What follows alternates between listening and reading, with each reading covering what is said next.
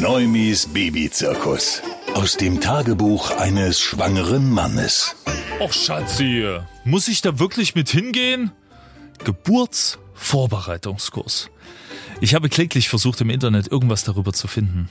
Überall steht nur, als Mann musst du natürlich mitgehen, als Unterstützung deiner Frau.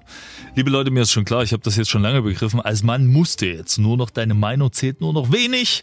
Überall schwingt mit, du, du Mann, du leistest doch sowieso nichts in der Schwangerschaft. Wie kannst du jetzt auch noch die Frechheit haben, überhaupt darüber nachzudenken, nicht mitzugehen? Da ist vielleicht was dran.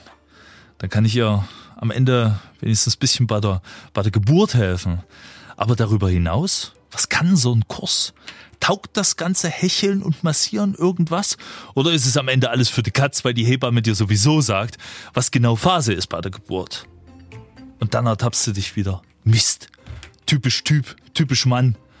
Mit so einer PS-Anzahl könnte ich deutlich mehr anfangen. Also mit Fakten, mit Daten auf einem Blatt. Eine Google-Bewertung wäre hilfreich.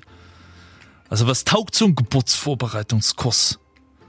Meine Freundin wollte den sowieso nicht machen, weil sie beruflich sehr viel mit Babys zu tun hat.